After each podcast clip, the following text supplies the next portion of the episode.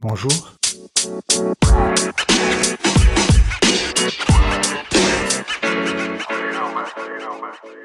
Bienvenue dans le podcast Voxali dédié au dialogue social à l'ère du numérique.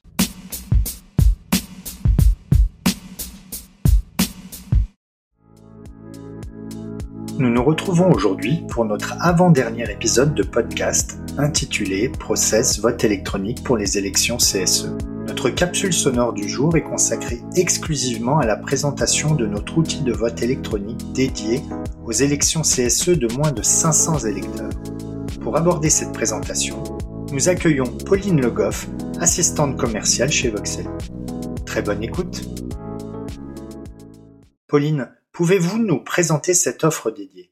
Voxali a développé une offre packagée et adaptée aux entités de 11 à 500 électeurs il s'agit d'un vote 100% électronique. Le client gagne du temps et réduit son budget grâce à un outil simple d'utilisation et optimisé. Il est assuré du respect du cadre juridique relatif aux élections professionnelles.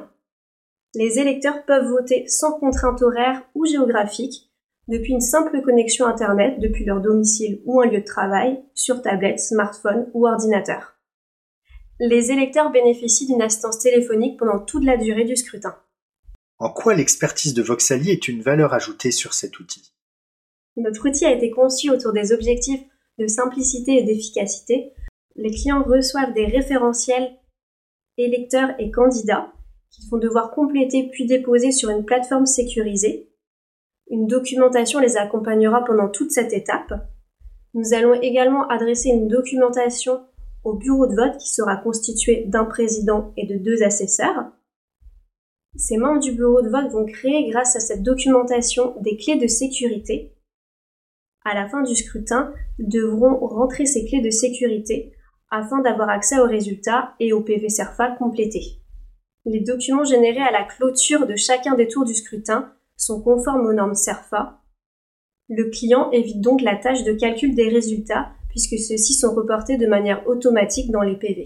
Ils seront tout simplement transmis aux instances concernées. Ce nouvel épisode de notre série de podcasts consacrée au process vote électronique pour les élections CSE s'achève. Nous vous remercions de l'avoir écouté. Nous vous donnons rendez-vous très rapidement pour notre prochaine capsule sonore qui sera entièrement dédiée à notre offre de vote électronique sur mesure pour les élections CSE. À très bientôt.